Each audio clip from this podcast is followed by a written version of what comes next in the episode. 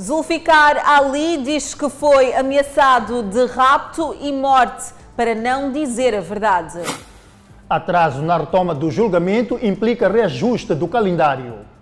Encurtamento de rotas e famosas entrevistas prevalecem, apesar do agravamento da tarifa de transporte. Munícipes da Beira apreensivos com a formação de possível ciclone.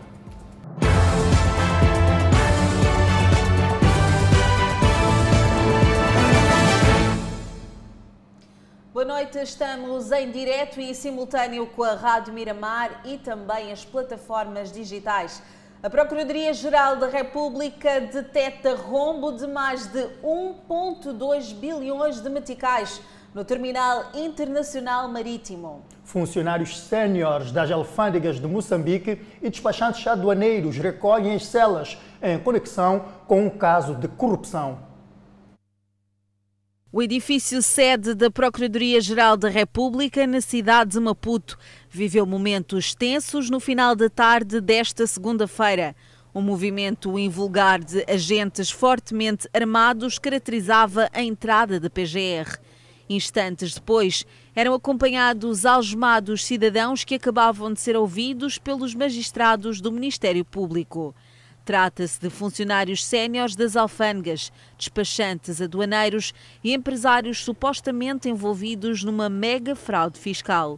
Os indiciados terão, através da Direção-Geral das Alfândegas, emitido uma isenção de impostos para a importação de roupa usada e capelanas que seriam doadas às vítimas do terrorismo na província de Cabo Delgado, num montante calculado em 18,6 milhões de dólares. A intenção era boa, mas não passou de uma farsa pois uma vez com a isenção nas mãos, a rede começou a importar uma série de bens e mercadorias diferentes das que foram declaradas inicialmente. Mais, os bens importados não pagavam assim os devidos impostos, provocando um prejuízo aos cofres de Estado moçambicano, preliminarmente estimado em mais de 1 bilhão e 200 milhões de meticais.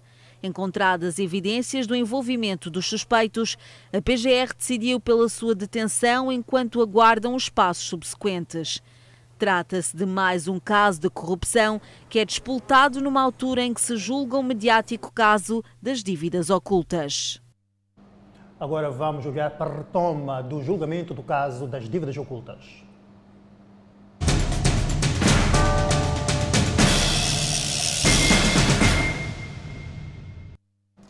O juiz Efigênio Batista assegura que a demora no arranque hoje do julgamento das dívidas implica um reajuste do calendário em pelo menos 15 dias, Edson. É verdade, Ângela. O estabelecimento penitenciário e tribunal reforçam as medidas de prevenção e combate à Covid-19.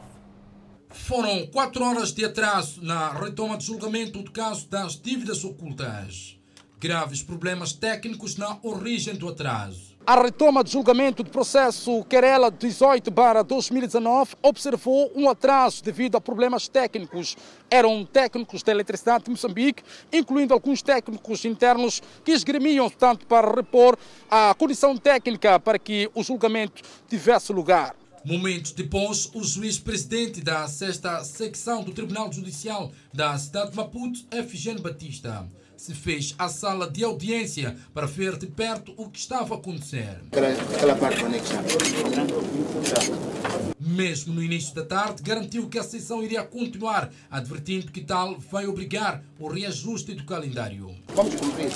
Okay. Vamos cumprir. Temos que cumprir o calendário, porque será equivalente a aumentar mais 10, 15 dias. Exato. Então, vamos aguardar só mais um pouco. O estabelecimento penitenciário e o tribunal reforçaram as medidas de prevenção e combate à Covid-19. Retomou esta segunda-feira o julgamento do processo principal das dívidas ocultas, Angela. E foi novamente ouvido o réu Zulficar Ali, que disse terem-lhe obrigado a mentir e o ameaçado de rapto e também de morte.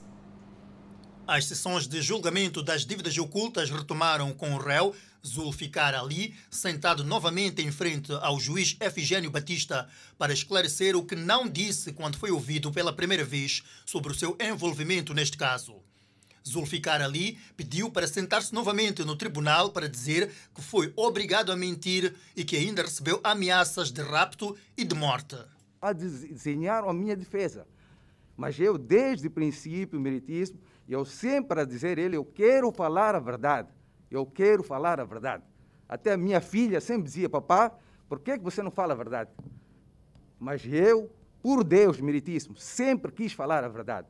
Mas eu não tenho nada a perder. Eles, como tinham medo que se eu falasse a verdade, o doutor Rosário ia perder a casa, então obrigaram-me eu a fazer o que, é que eu fiz. E ameaçaram-me de morte ameaçaram que iam fazer mal à minha família, ameaçaram que iam me raptar a mim. Então, eu, com medo, doutor Meritíssimo, eu acabei de fazer aquilo que eles queriam. O tribunal não teve resposta de quem o ameaçou de morte. Deus proteja quem a todos. Quem ameaçou? É a, minha, é a primeira pergunta do peço tribunal. imensa desculpa, não vou, ter, não vou falar, porque tenho medo ainda da minha família. Pode correr risco. Ok, está bem. O senhor é adulto, sabe o que faz, as consequências dos seus atos. Mas isso que é a pura verdade, meritíssimo. Zulficar Ali diz ser inocente e lamenta ter se envolvido na intermediação da venda do imóvel a Carlos Antônio do Rosário. Eu não roubei ninguém, meritíssimo. Eu fiz uma intermediação de uma casa assim. E eu não sabia que esse dinheiro é dinheiro duvidoso, meritíssimo. Eu nunca ia prejudicar o Estado. Se eu soubesse que era um dinheiro duvidoso, eu nunca ia dar minha conta. Meritíssimo, por causa de 3 mil meticais, 3 milhões de meticais, que fiquei um milhão para mim, ia sujar o meu nome. Um familiar meu costuma dizer, Zulficar, para criar nome leva anos, para destruir um segundo. Foi o que aconteceu comigo. Todos os meus amigos olham a mim hoje com uma cara de parece que eu fiz alguma coisa de errado. Mas eu tenho consciência tranquila, meritíssimo, que eu não fiz nada de errado. As audiências do julgamento das dívidas ocultas foram suspensas em dezembro devido a casos de Covid-19 e retoma assim nos próximos dias com a audição de outros nomes supostamente envolvidos no caso. O juiz indefere pedido da Ordem dos Advogados para aferir no CIS as declarações de Imran Issa. Efigênio Batista afirma que a Ordem dos Advogados não tem legitimidade para recorrer dos despachos. O julgamento das dívidas ocultas retomou nesta segunda-feira, 17 de janeiro. A audição iniciou com requerimentos da Ordem dos Advogados de Moçambique, assistente do Ministério Público. Por sinal, todos os requerimentos foram indeferidos pelo juiz da causa, nomeadamente a audição de Jean Bustana, confirmação dos pronunciamentos de Mirani Issa nos Serviços de Informação e Segurança do Estado e audição de subscritores de contrato promessa. Imran Issa, quando foi ouvido pela primeira vez, não respondeu a algumas questões alegando ser segredo do Estado. O assistente do Ministério Público, a Ordem de Advogados de Moçambique, requereu junto ao Tribunal a certificação junto dos Serviços de Informação e Segurança do Estado sobre o fato de Imran Issa não poder responder a algumas questões e apurar a veracidade. Para o juiz Efigênio Batista, o CIS não pode responder a este tipo de questões uma vez que está na lei. Por essa razão, não viu relevância do tribunal aproximar-se aos serviços de informação e segurança do Estado. Efigênio Batista indeferiu também o requerimento em torno da audição de Jean Bustana, onde o tribunal prescindiu a audição do mesmo e a Ordem dos Advogados de Moçambique recorreu a esse despacho do tribunal, mas Efigênio Batista reitera que os poderes da Ordem estão limitados por lei e a Ordem dos Advogados de Moçambique não pode recorrer a nenhum despacho, pois não tem legitimidade para tal. Sublinhou ainda Efigênio Batista que a Ordem só pode recorrer a despacho de pronúncia definitiva de sentença e despacho que ponha termo ao processo. Vamos agora analisar alguns pontos nesta retoma do julgamento das dívidas ocultas com o jurista Vítor da Fonseca. Ângela Semedo, do outro lado do estúdio, para a análise. Obrigada, Edson. Pois é, eu estou aqui neste estúdio e já tenho ao meu lado o jurista Vítor da Fonseca, como bem anunciaste. E vamos logo colocar estas questões. É o primeiro dia do julgamento depois desta interrupção uh, por, para consulta processual, mas também para, para a quadra festiva. Uh, como é que avalia este primeiro dia depois desta interrupção?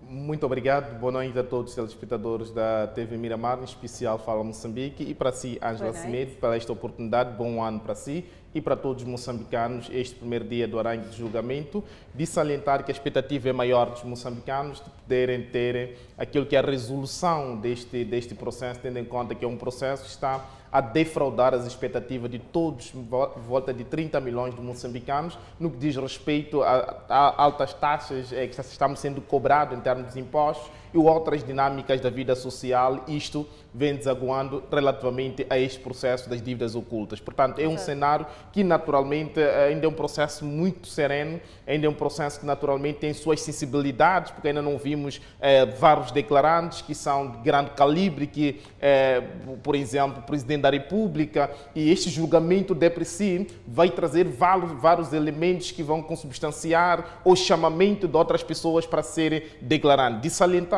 que logo no início Hoje, primeiro dia, dia 17 de 2022, nós encontramos o assistente à Ordem dos Advogados de Moçambique, onde solicitou questões prévias relativamente à questão do, de alguns dos declarantes que já não fazem parte desta lista a serem ouvidos, tais como o Zofno, como também o Dr. Souza. Portanto, esta é uma situação que naturalmente acaba preocupando a todos os moçambicanos de salientar que o Zofno seria eventualmente um papel fundamental que ele podia dizer aos moçambicanos e esclarecer é, certamente a todos os moçambicanos. Mas aqui provavelmente haja indícios de, é, da parte política de que a parte jurídica de salientar provavelmente teria ali um espírito eh, de vingança por parte dos órfãos. Portanto, essa é uma questão, uma ilação que eu trago relativamente ao primeiro dia do arranque de julgamento e o atraso que lá houve. Portanto, aí podia naturalmente condenar ao Tribunal Supremo por não ter criado antes mesmo condições para que o julgamento logo nos primeiros dias, nas primeiras horas pudesse arrancar. Esta é uma situação que naturalmente, por questões de lógica e a logística, teriam preparado no dia, no dia anterior, que seria domingo ontem, para que segunda-feira tudo lá ocorresse em conformidade. Mas nós vimos todas aqueles condicionalismo em que o próprio juiz também teve eh, a ousadia de poder mexer do calendário. Portanto, esta é uma situação que preocupa todos nós moçambicanos, na perspectiva que nos próximos dias o Tribunal, como também pode se organizar, diz respeito a esta audiência. Tocou muito bem nesta questão que, de, que vai-se agora ter que reagendar novamente um, estas audições. Uh, isto pode, de certa forma, prejudicar o andamento deste processo, portanto, pelo, por pelo menos 15 dias, segundo afirmou o juiz Efigênio Batista. Obviamente vai, vai acabando criando aqui algumas eh, eh, mexidas no diz respeito a este processo, de salientar que aos 17 de mês de fevereiro era o último dia desse, deste julgamento, de ouvir os declarantes, que seria eh, o, o, presidente, o ex-presidente da República, o Armando Emílio Guebuza, mas nessa sequência, mais 15 dias, provavelmente possamos arrastar esta audiência em julgamento para o mês de fevereiro, para o mês de março, que não era neste momento eh, aquilo que a agenda nos trazia. Portanto, nesta senda, nós ainda queremos ouvir várias sensibilidades dos declarantes, de salientar que nós ouvimos ali o primeiro declarante, que foi indiciado porque iam raptar a família. Essa é uma questão meramente é, é, é, que não condiz com a verdade, porque, primeiramente, ele falou alguma coisa em sede de julgamento, tendo em conta que o artigo 261 do Código Processual Penal de 1929 diz que, no momento, por meio de interrogatório, ele diz que, naturalmente, foi intimidado a nível da Procuradoria-Geral da República e diz ainda este artigo que eu fiz menção que, quando tratar-se de meios de interrogatório, não se pode coagir nem intimidar eh, o arguído eh, ou declarante quando tratar-se de um determinado processo. E nós não temos a prova. E ele disse muito bem que, a quando da audiência a nível da, da PGR, ele teria ido sozinho, não sabemos o que terá, terá acontecido, mas o Ministério Público, como garante da legalidade, e também nos termos do artigo 235 da CRM 2004, com as suas naturais adaptações da Lei 1-2018, de 12 de junho, preconiza que o Ministério Público está em representação ao Estado. Se o Ministério Público está em representação ao Estado, não pode eventualmente criar aqui, ouvir um determinado arguído sem ter antes constituído como defensor oficioso. Nesta senda, eu acredito que o Ministério Público tenha indicado alguém como defensor oficioso para acompanhar o período certo certamente. Mas pegando mesmo aqui neste ponto de Zulficar Ali e do que falou, que realmente ele disse uh, em sede de julgamento que uh, desta vez falaria a verdade porque tinha sido anteriormente ameaçado de rapto, ou a família ameaçada de rapto e de morte. Uh, pegando neste ponto, quando o juiz pergunta quem o teria ameaçado, não soube responder. Como é que olha para este ponto em particular? Portanto, nós temos uma, uma situação que a lei, uh, 2000, a lei de 2012, 12 para 2012, que preconiza a lei da testemunha, do arguido e tudo mais, que alguém que vai em sede de julgamento deve ter a proteção do próprio Estado. Portanto, o, o tribunal perguntou ao próprio arguido quem tenha eh, naturalmente eh, falado essas palavras, que iria raptar a sua família. Ele não disse sede desse julgamento, tendo em conta que esse julgamento tem um princípio fundamental, que é o princípio da vinculação temática, este princípio da vinculação temática atende a todos os aspectos que estão arrolados em sede desse julgamento e se por alguma eventualidade ele não fez menção de nome, pode não constituir a verdade, tendo em conta que estamos diante desta, desta audiência para a busca da prova material, para absorver ou condenar os possíveis arguídos ou réus que sejam, sejam tratados, mas nesta perspectiva, ele não disse ao tribunal que certamente quem tenha é, é, falado essas palavras. Isto também é uma situação que pode ser a estratégia do próprio advogado que pediu para que houvesse, é, é reagendasse uma nova audição, uma nova cariação, que naturalmente as palavras do ISA poderiam condizir com aquilo que provavelmente ele quis aqui falar a todos os moçambicanos. Portanto, esta pode ser uma estratégia também do próprio, da própria defesa. Não obstante, também queremos ouvir eh, qual é o sentimento do próprio tribunal, tendo em conta que neste julgamento o juiz julga segundo a lei e segundo a sua própria consciência.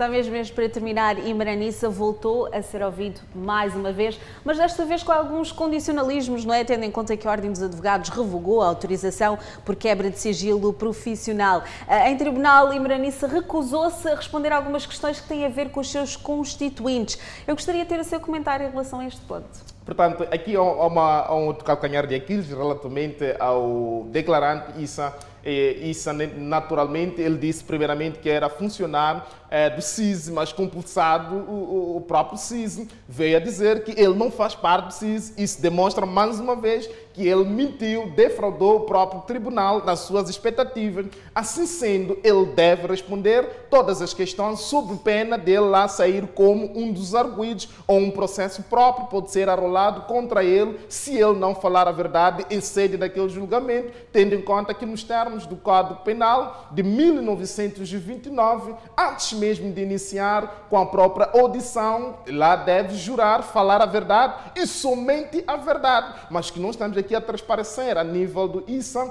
ele não está a falar eh, a verdade em sede do tribunal, singe simplesmente nos termos do número 4 do artigo 64 eh, do, eh, da Ordem dos Advogados de Moçambique, da, do Estatuto da Ordem dos Advogados de Moçambique, em dizer que ele solicitou a Ordem dos Advogados para que pudessem quebrar as suas imunidades e a quebra de sigilo profissional naturalmente tem as suas reservas. Portanto, Exato. a sociedade moçambicana, se nós, na qualidade de advogados ou defensor, falássemos aquilo que os nossos constituintes têm nos informado, então não haveria confiança a nível dos advogados. Portanto, nessa perspectiva, ele deve responder todas as questões com consciência limpa e trazer a verdade em sede desse julgamento. Eu lembro muito bem quando o assistente perguntou eh, no ano passado relativamente à questão do seu envolvimento, se ele era funcionário do CIS, ele acabou neste momento contradizendo as palavras que o assistente, na pessoa do Dr. Felipe Citói, lhe questionava. Ele dizia que não podia responder, mas estava ali num espírito de vingança, não um espírito da lei. Eu queria agradecer os seus comentários em relação a este que foi o primeiro dia de julgamento das dívidas ocultas, depois da interrupção para consulta processual e também para a passagem uh, da quadra festiva. Eu queria agradecer, podemos contar consigo mais vezes para estes comentários em volta do julgamento das dívidas ocultas, mas neste momento eu passo o sinal para o Edson Mianga.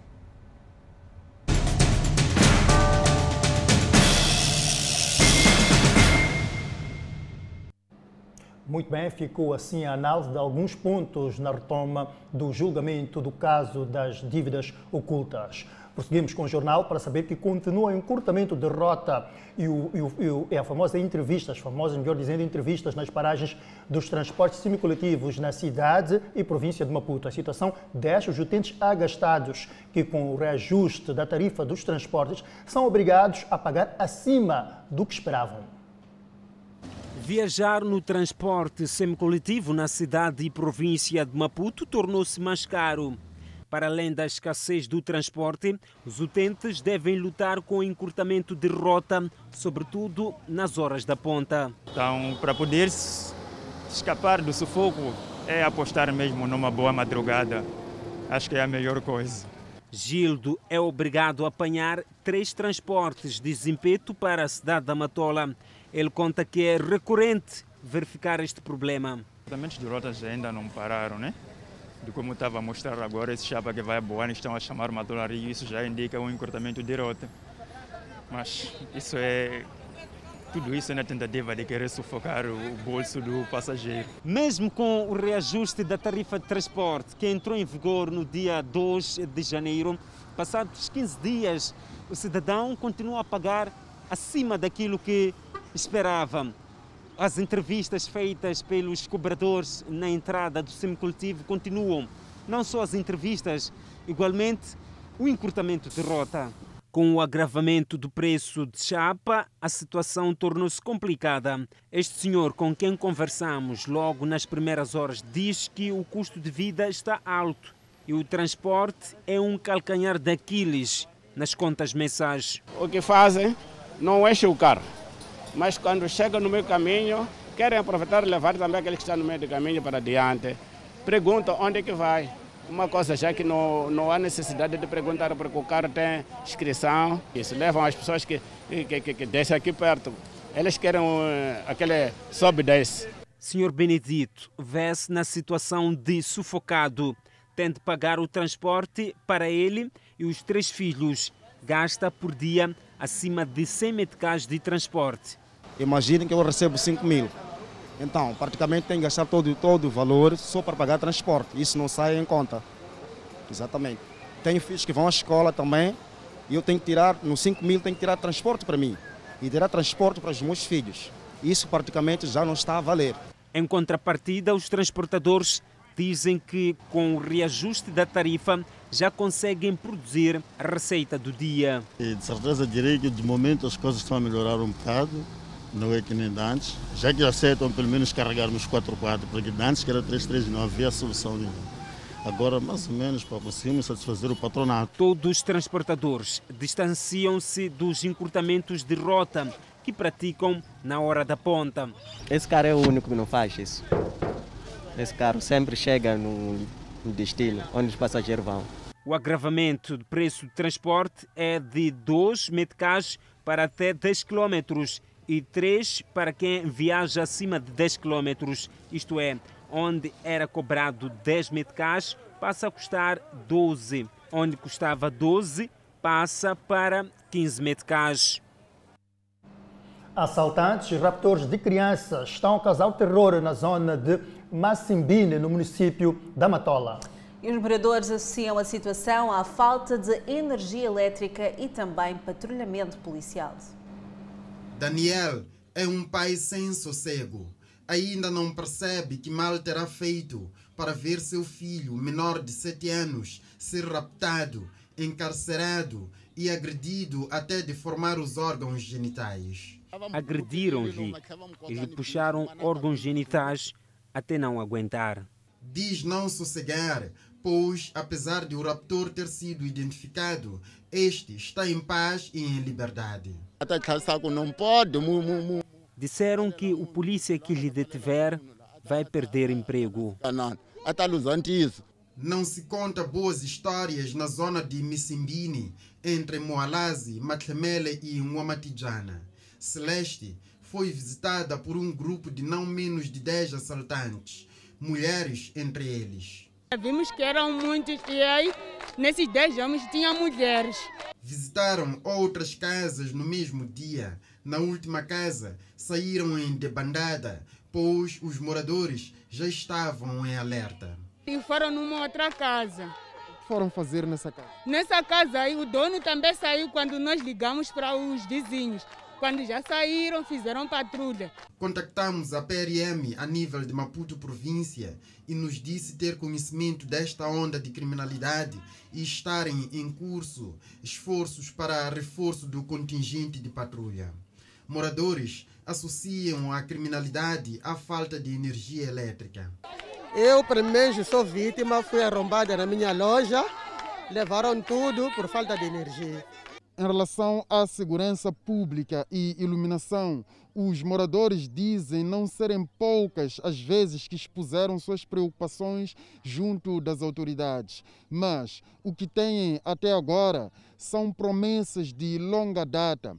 Enquanto a zona não é iluminada nem policiada, é palco do crime sempre só prometem, só prometem. Agora temos problemas de agressões aqui nas ruas. Aqui. Dizem que as únicas casas iluminadas são das estruturas locais. O chefe do quarteirão já tem energia, mas já nós ainda não temos. Para andar a fazer barulhos as população.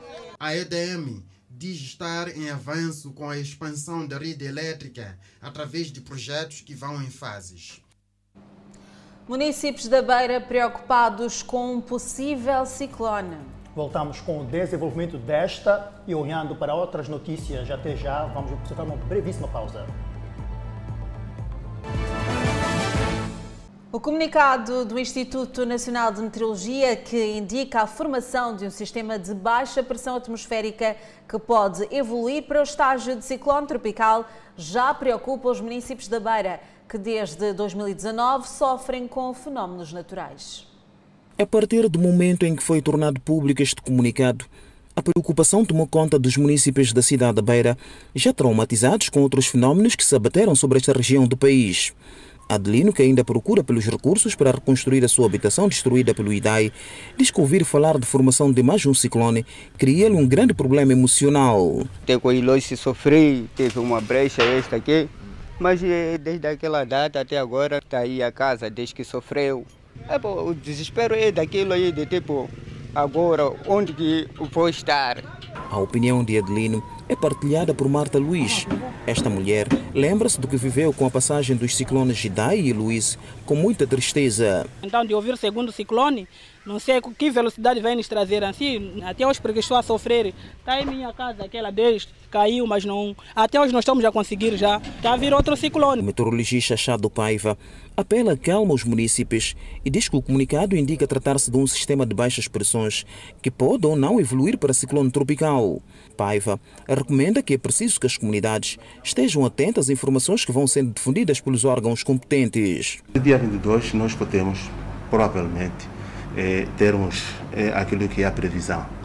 Se o sistema vai enfraquecer, se o sistema vai evoluir e se evoluir, qual é a direção que vai tomar. Então, se vai para Sofala, se vai para Inhambane ou uma outra província qualquer, ou se vai antecipar. Então, nesse momento é prematuro.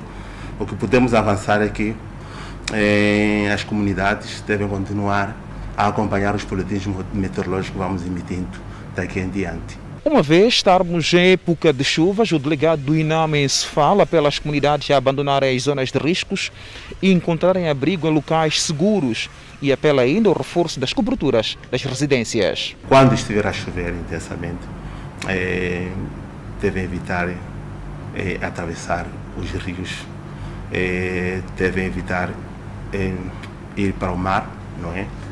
Então, devem ir ao mar, evitar ir ao mar aqueles que têm parque de pesca, por exemplo. Porque nessa altura vem a chuva, depois acompanhado com ventos fortes, então isso cria problemas muito sérios. Termos cuidado também com as nossas crianças quando tivermos o nosso quintal alagado.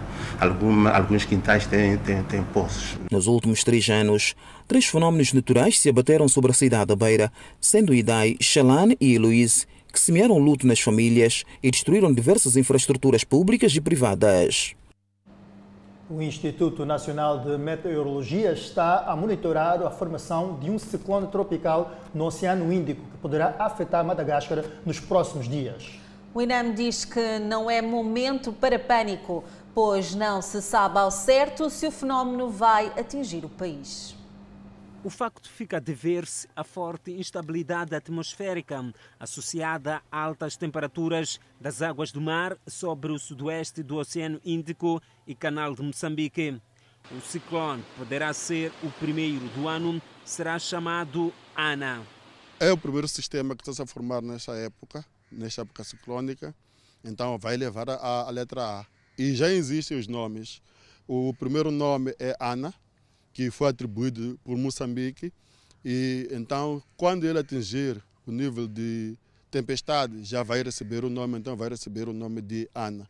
O INAM continua a monitorar a situação, visto que o nosso país é vulnerável a desastres naturais, com destaque para ciclones. Mas neste momento é muito difícil avançar as projeções, porque, conforme disse, ainda nem se formou o sistema, só vai começar a evoluir a partir do dia 22. Ainda temos muito tempo e nós o que estamos a fazer é monitorar o comportamento desse, desse sistema e vamos atualizando a informação. São poucas as informações sobre este ciclone tropical que poderá afetar o Madagascar a partir dos dias 22 e 23 de janeiro. Só a posterior é que o INAM poderá ter dados suficientes se este ciclone poderá afetar o nosso país. O que se sabe agora é que o sistema de baixa pressão tem capacidade suficiente para evoluir para um ciclone tropical.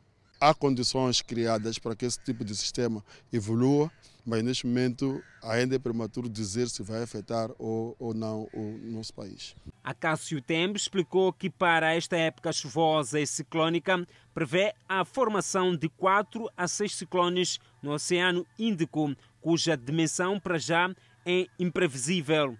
Destes ciclones, dois poderão afetar o nosso país. As previsões ciclônicas elas dão indicação de que vamos ter entre 9 a 12 sistemas que vão se formar na bacia do sudoeste do Índico. Desses, 4 a 6 poderão chegar à categoria de ciclone tropical e desses 4 a 6, eh, dois poderão atingir o canal de Moçambique. O INAM prevê ainda que haverá chuvas intensas nas zonas centro e norte, o que poderá agudizar a situação dos caudais dos rios que atravessam o país. As chuvas começam a cair com alguma intensidade a partir de finais de dezembro. Este ano tiveram algum pequeno atraso, mas já temos a ter, estamos a registrar chuvas intensas, principalmente na, na parte norte e no, da, da, da, província da Zambésia, Niassa, Nampula e, e, Cabo Delgado estamos a ter a prevalência de, de muita chuva. O Instituto Nacional de Meteorologia apela à tomada de precaução por parte da população face a esta situação. A população do bairro Nhangome, em Quilimane, poderá não ter acesso ao centro da cidade devido à degradação da ponte que facilita o acesso. Os moradores do bairro indicam que a ponte está nos últimos dias a apresentar-se intransitável, principalmente em dias de maré alta, em que as águas do rio tem estado a colocar a ponte submersa, dificultando assim a passagem destes de um ponto para o outro. Porque já estamos cansados, ora atravessar com Almadia, ora não sei o quê. Cada vez a pessoa pensa de noite com doente. Calha enquanto a ponte já está quase para cair, vai cair com a pessoa, ficamos mal. Estamos a pedir ao governo se ajuda, ajuda a pôr ponte metálica, só é que nós estamos a pedir. O sofrimento de Nhangoma estamos já cansados e que cada vez saem mulheres de barriga aqui mesmo a passar assim ao risco. É necessário, José, tempo de chuvoso, aqui encher a água, depois de outros escorregam, caem ali, através de não ter segurança, coisa, dizem segura ponte, né? Porque nós, nós quando vamos esse lado aqui a vinda, tem de nós esperarmos a água, a chuva parar, para nós conseguir passarmos daqui. Se, com a chuva nós não passamos, porque aqui escorrega, às vezes cai com trouxas, carvão. A dona Lia Santos tem os seus campos de cultivo em Inhangome, mostra-se preocupada com a situação, uma vez que depois da reabilitação da ponte, há mais de três anos, nunca houve um trabalho de reabilitação de rotina. Primeiro não choveu nada, assim estou a sofrer só do que? Sobre de coisa de machamba, não tem arroz, não tem nada. Vai ter arroz e não vai ter ponte, como é que vai ser para transportar esse arroz? Mas precisa de ponte. Estou a precisar de ponte só. Arroz não é nada, né? É de quilmar. Só estou a pedir para a ponte. Está mal. Com essa chuva aqui, a ponte está a piorar. Sim, está mal. É uma situação que tem estado paulatinamente a criar situação de intransitabilidade por parte da comunidade do bairro de Inhangome, que pretende aceder à cidade de Climane. Para além desta ponte que liga diretamente à cidade de Climane, os moradores do bairro Inhangome devem atravessar duas outras pontes para aceder a esta terceira, também em condições péssimas de transitabilidade. E de Climane viajamos até Nampula, onde a corrida para a aquisição de material escolar está a agitar os vendedores, os alunos, pais e também encarregados de educação.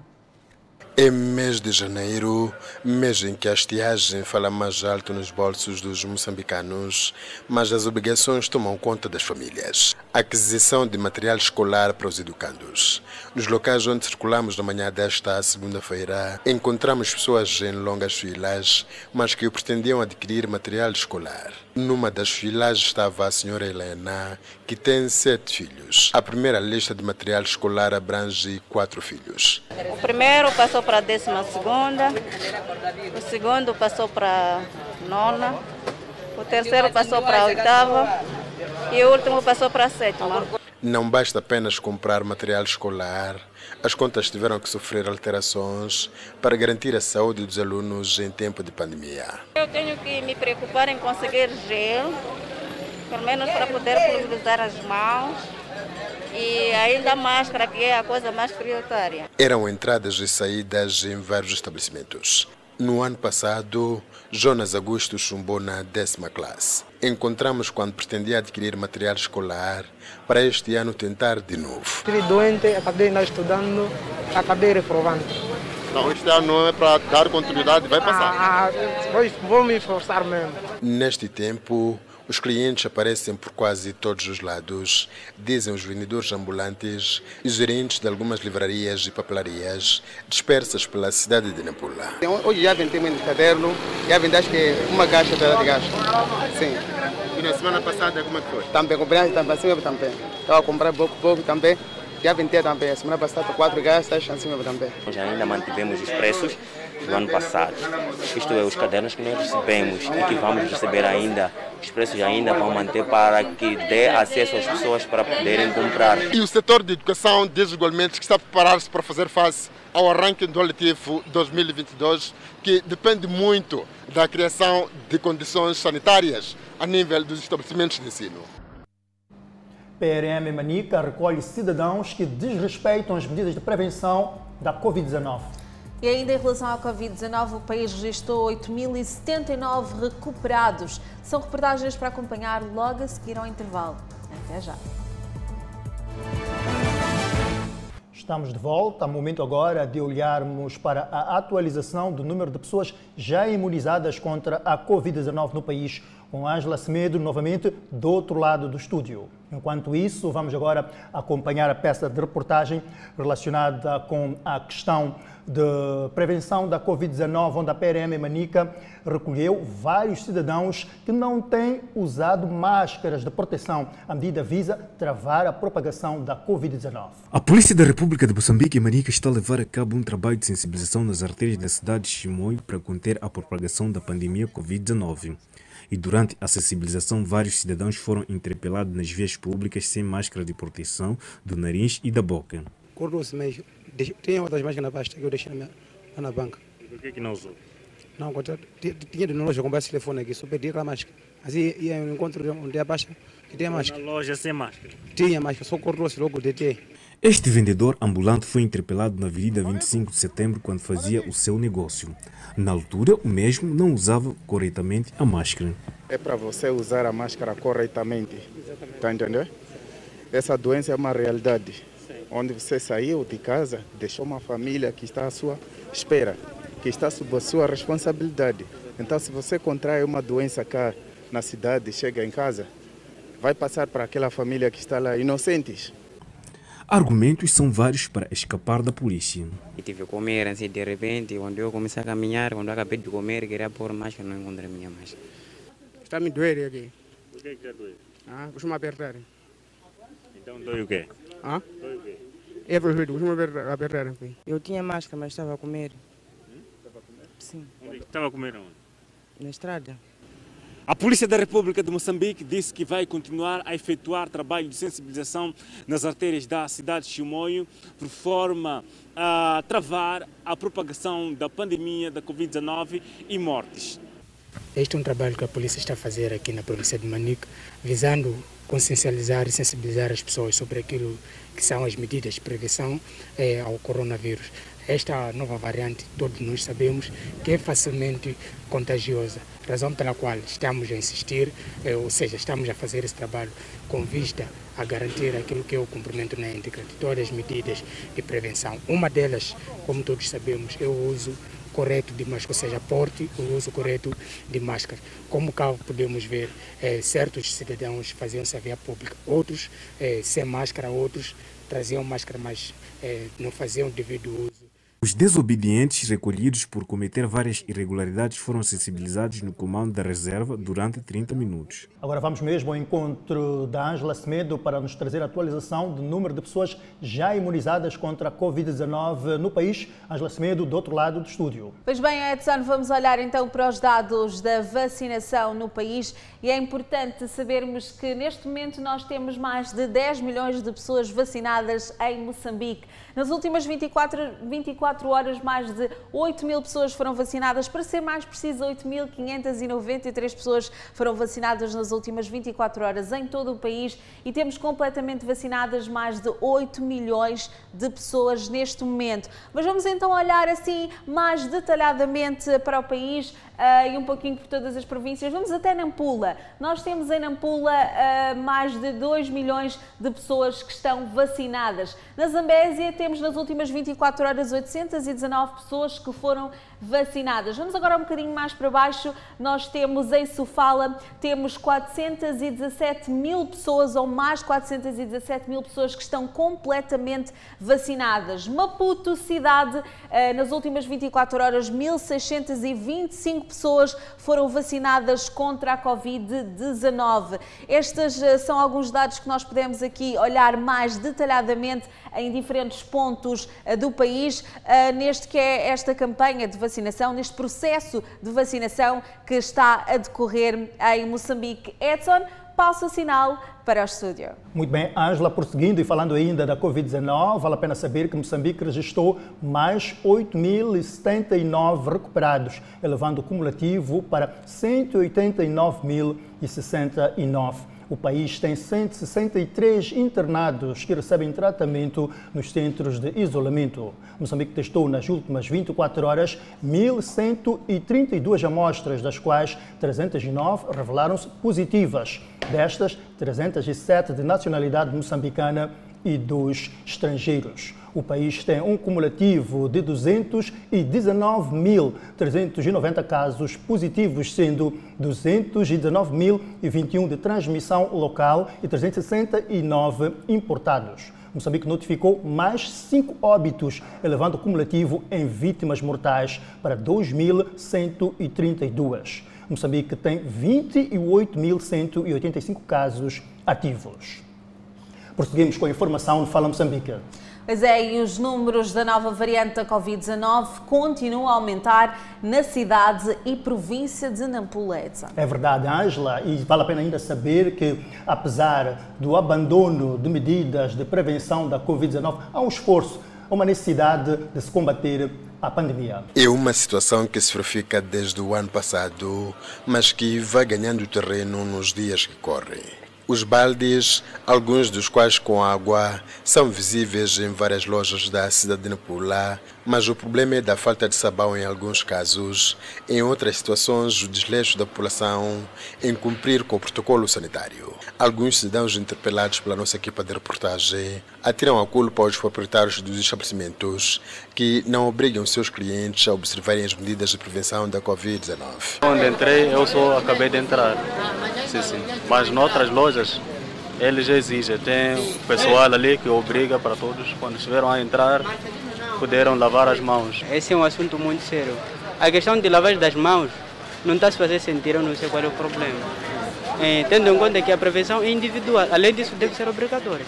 Nesta loja, por exemplo, havia enchente a partir do interior até a entrada. No local não tinha água no balde colocado na entrada do estabelecimento e muito menos o álcool gel. O local estava bastante abarrotado de pessoas que procuravam comprar vestuários. Não me disseram para lavar as mãos. Não encontrou água nem sabão? Não, não. Enquanto alguns proprietários das lojas lamentam a difícil tarefa de sensibilizar a população sobre o cumprimento das medidas de prevenção da Covid-19, outros reconhecem o seu aparente abandono na criação de condições de higienização nos seus locais de trabalho. É balde com aquele bacia que você viu aí. E o sabão? E sabão não temos porque acabou. Vamos comprar hoje mesmo. Mas cliente está proibido, vamos fazer o quê? Cliente é que está proibido? Ah. Quando chegam os clientes, como é que, o que é que dizem? Estamos por aí no mão, diz aí já não tem corona, já acabou, não tem como. O problema de incumprimento do protocolo sanitário nas lojas verifica-se um pouco por toda a cidade de Nampula. E neste momento, os apelos do setor de saúde são para a necessidade de, tanto redobrar esforços eh, ligados à prevenção da doença, uma vez que os números neste momento que estão a ser registrados diariamente são assustadores. Nampula registra desde finais de dezembro passado cerca de 200 casos da Covid-19 média diária. As autoridades de fiscalização pesqueira em Tete apreenderam 69 sacos de capenta salgado. Vamos observar mais uma brevíssima pausa. Voltamos com o desenvolvimento destas e mais notícias. Até já.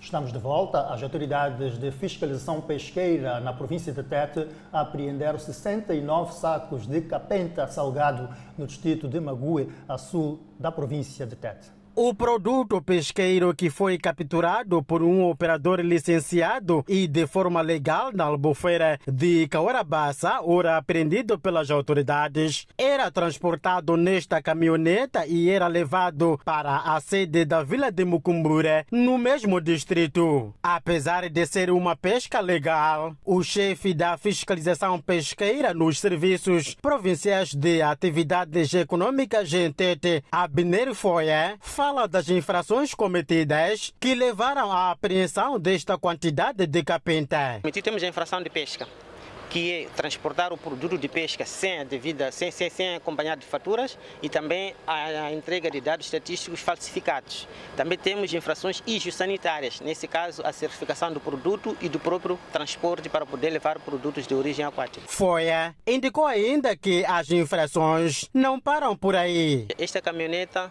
está envolvida numa multiplicidade de infrações. A empresa que ostenta este produto declarou no mês de dezembro que capturou cerca de 3.686 kg de capenta fresco. E sabemos que a capenta fresca, quando submetida ao processo de secagem, perde dois terços do seu peso. Então, nesse caso, esta empresa só estava em condições de vender 1.200 quilos. Então, se em 1.200 quilos vendeu 2.070 quilos só nesta carga, já podemos imaginar aquilo que está a acontecer nas nossas empresas de pesca semi-industrial, que é a sonegação da informação estatística. Então, por causa disso, também vai ser autuado com outro aviso de multa adicional àquele que, que já foi emitido ao proprietário da viatura. De acordo com as autoridades fiscalizadoras nesta parcela do país, esta apreensão não é a primeira. Aliás, esses 170 sacos foram apreendidos no distrito de Xangara e tinham como destino a vizinha República do Zimbábue. No dia 7, em Xangara, apreendemos também uma outra viatura com 170 quilos de capenta salgada, 170 sacos de capenta salgada seca, perfazendo 5.100 kg. E ainda em Magro foi apreendida uma outra caminhoneta com 3.028 kg de tilápia, aquele peixe pequeno de menor dimensão que sua captura é proibida. Só com este produto apreendido, o Estado moçambicano soma enormes prejuízos. Só esta carga que está nesta caminhoneta aqui está avaliada em cerca de 610 mil meticais, se formos a ver. Então, com a não declaração de valores exatos, o Estado acaba perdendo na, na, naquilo que, se que são descontos para questões tributárias. A albufeira de Caorabassa é potencial nos produtos pesqueiros como a capenta e a tilápia vulgopendem. E por ser extensa a área de pesca na albufeira, as autoridades gentete intensificam a fiscalização ao longo das vias. Os novos gestores do Centro Hípico da Beira podem estar a incorrer no crime de desobediência por não cumprirem uma ordem judicial. O fato foi revelado pelo porta-voz do Tribunal Judicial da província de Sofala em 16 de novembro de 2018. Os novos gestores do Centro Hípico decidiram organizar uma Assembleia Geral que culminou com a destituição da antiga direção liderada pelo Carlos Silva por alegada gestão danosa do patrimônio do clube. Inconformado com o ato, Carlos Silva propôs ao Tribunal a anulação da deliberação da Assembleia Geral por manifesta violação dos estatutos do clube e irregularidades na convocação das sessões daquele órgão. Da audiência e discussão de provas, o Tribunal decidiu em declarar nulas deliberações sociais tomadas pela Assembleia Geral do Centro Hípico por manifesta violação dos estatutos do clube. É importante frisar que este é um processo de partes. Como eu disse, eh, o impulso e a iniciativa processual vêm das partes. Aquela decisão que decretou anulação é definitiva e ela tem que ser cumprida. Então, não tendo sido cumprida voluntariamente, há o, o, o, Estado pode fazer cumprir coercivamente. Em face destas declarações, o Tribunal Judicial da província de Sofala considera que os novos gestores do Centro Hípico estão naquele clube de forma ilegal e podem incorrer ao crime de desobediência caso os antigos gestores participem uma ação de não cumprimento da sentença proferida em meados de 2019. A parte eh, eh, lesada, eh, neste caso, tem que dar a conhecer ao tribunal de que aquela decisão está a ser incumprida no processo, que é para o tribunal oficiosamente, eh, eh, ao crivo do Ministério Público, promover, por exemplo, a instauração no processo crime por desobediência. Na altura, o tribunal fundamentou a sua decisão pelo facto da referida Assembleia Geral que destituiu Carlos Silva não ter reunido o quórum para sua realização. Aliás, a lista dos participantes, em número de 21, não conferia com dos que assinaram a ata deliberativa. A Miramar soube que os atuais gestores do Centro Hípico, depois de verem chumbado o seu recurso por falta de alegações, deduziram duas ações contra a antiga direção liderada pelo Carlos Silva, a de despejo nos contratos de arrendamento e outra declarativa, que corre em seus termos no Tribunal Judicial de Sofala. A economia da China cresceu 8,1% em 2021. O porta-voz do governo da Somália foi ferido numa explosão provocada por um homem-bomba. Vamos ao intervalo, até já voltamos com mais informação. Estamos de volta agora para olhar para notícias fora de portas. O porta-voz do governo da Somália foi ferido numa explosão provocada por um homem-bomba na capital Mogadíscio. Uma testemunha disse que viu o porta-voz do governo deitado no chão após a explosão. No local da mesma, os restos do homem-bomba foram espalhados no chão perto do veículo com tração nas quatro rodas. O grupo militante islâmico Al-Shabaab, ligado à Al-Qaeda, em comentários na sua estação de rádio, reivindicou a responsabilidade pelo ataque. O primeiro-ministro chamou o atentado de ataque terrorista odioso, num comunicado no Twitter. O Al-Shabaab frequentemente realiza ataques com armas e bombas contra a segurança somali e alvos do governo, mas também contra civis. O objetivo é derrubar o governo central apoiado pela ONU e impor a sua interpretação dura da lei islâmica. Também realiza ataques às tropas de paz da União Africana. A economia da China cresceu 8,1% em 2021 mas Pequim enfrenta uma pressão para fortalecer a atividade após uma desaceleração no segundo semestre. O diretor do Escritório Nacional de Estatísticas da China afirmou esta segunda-feira que, de acordo com estimativas preliminares, o PIB foi de 114,367 bilhões de yuans em 2021. O crescimento do PIB da China foi de 2,2% em 2020. Nos últimos três meses de 2021, o crescimento da segunda maior economia do mundo caiu para 4% em relação ao ano anterior. A recuperação também foi prejudicada por surtos de Covid-19 que levaram os líderes chineses a impor controles de viagens ou bloqueios definitivos em cidades como Tianjin, um centro de manufatura. O agravamento da fraqueza no final de 2021 está a levar a sugestões de que Pequim precisa intervir para sustentar o crescimento com cortes nas taxas de juros ou a injetar dinheiro na economia por meio de gastos como obras públicas. As exportações chinesas aumentaram 29,9% em 2021 em relação ao ano anterior, apesar da escassez global de semicondutores necessários para fabricar smartphones ou bens e do racionamento de energia imposto nas principais áreas de fabricação. O presidente dos Estados Unidos da América, Joe Biden, e a primeira-dama ajudaram com alimento famílias carenciadas na Filadélfia. O casal viajou cerca de meia hora desde a sua residência em Delaware até a Organização de Combate à Fome na Filadélfia, que atende cerca de 140 mil pessoas por semana na região da Pensilvânia e no sul de Nova Jersey. Antes de ir para o depósito, onde as esteiras transportadoras carregavam caixas de papelão cheias de alimentos doados. Biden disse que o crédito fiscal para crianças precisa de ser renovado. O tradicional dia de serviço é no feriado de segunda-feira. Os créditos mensais fazem parte do pacote de alívio da Covid-19 de 1,9 trilhões de dólares e o presidente havia proposto estendê-los por mais um ano inteiro como parte de uma medida separada focada em programas económicos e sociais. O impulso adicional foi usado pelas famílias para comprar alimentos. Mas o senador Joe Manchin apôs-se a estender o crédito por temer que o dinheiro desencorajaria as pessoas a trabalhar e que qualquer gasto federal adicional alimentaria a inflação que já atingiu um pico de quase 40 anos. Desta forma, colocamos um ponto final à presente edição de Fala Moçambique. Não deixe de continuar a acompanhar a programação da televisão Miramar. Boa noite e até amanhã.